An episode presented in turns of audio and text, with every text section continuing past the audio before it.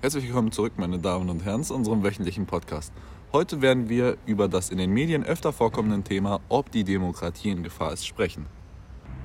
Ein funktionierendes demokratisches System ist keine Selbstverständlichkeit. Es muss sich aktiv dafür eingesetzt werden. Aber was muss neben politischer Bildung getan werden, um die Demokratie zu sichern? Welche Maßnahmen müssen umgesetzt werden, damit Demokratie hier in Deutschland auch in der Zukunft gut funktioniert? Das werden wir heute diskutieren.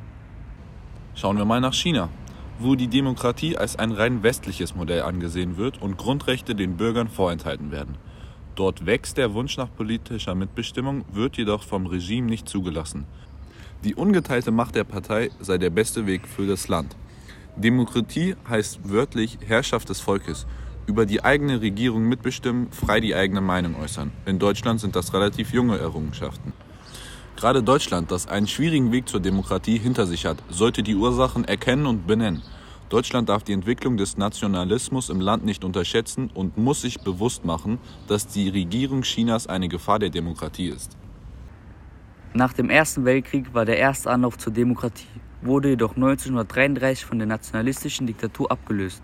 Mit den Landtagswahlen und der Gründung der Bundesrepublik Deutschland 1949 begann der zweite Anlauf zur Demokratie in Deutschland.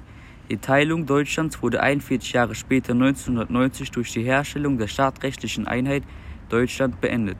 Das bedeutet zugleich die Auflösung der DDR. Nun konnte West- und Ostteil im Verfassungswandel zusammenwachsen und die Bundesrepublik Deutschland entstand. Welche Maßnahmen trifft Deutschland, um die Demokratie zu sichern?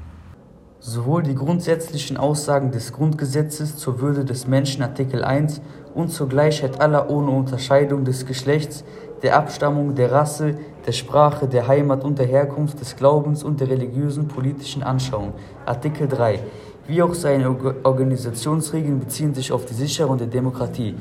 Die institutionelle Ordnung ist auf die Regulierung und Kontrolle der Macht gerichtet und so will Maschinenmissbrauch und Machtverlust zu vermeiden. Eine weitere Maßnahme, die Demokratie zu sichern, ist das Bundesverfassungsgericht. Das Bundesverfassungsgericht ist eines von fünf ständigen Verfassungsorganen der Bundesrepublik Deutschland und zugleich die höchste Instanz der Judikative. Kannst du auch noch mal kurz erwähnen, was die Judikative ist? Klar, die Judikative ist die richterliche Gewalt im Staat und wird Richtern anvertraut. Das Bundesverfassungsgericht wurde im Jahr 1951 gegründet und hat seinen Hauptsitz in Karlsruhe und gilt als Hüter der deutschen Verfassung und wacht somit über die Einhaltung des Grundgesetzes. Danke für die kurze Erklärung. Äh, weiter geht's damit, woraus das Bundesverfassungsgericht besteht. Das Bundesverfassungsgericht besteht aus zwei Senaten, denen jeweils acht Richtern angehören. Ah, und wie lange beträgt die Amtszeit der Richter? Die Amtszeit beträgt maximal zwölf Jahre. Außerdem werden dabei die Richter zur Hälfte vom Bundestag und zur Hälfte vom Bundesrat gewählt. Kannst du auch unseren Zuhörern erklären, wofür die Senate zuständig sind? Der erste Senat ist primär für Norm und Kontrolle und Verfassungsbeschwerden zuständig. Bei der Norm und Kontrolle werden bestehende Gesetze auf ihre Übereinstimmung mit dem Grundgesetz geprüft. Dabei kann jeder Bürger, der sich durch Gerichtsurteile oder behördlichen Maßnahmen in seinen Grundrechten verletzt fühlt, Verfassungsbeschwerde erheben. Nach Prüfung der Verfassungsmäßigkeit kann das Bundesverfassungsgericht Entscheidungen der anderer Gerichte aufheben und Gesetze für ungültig erklären.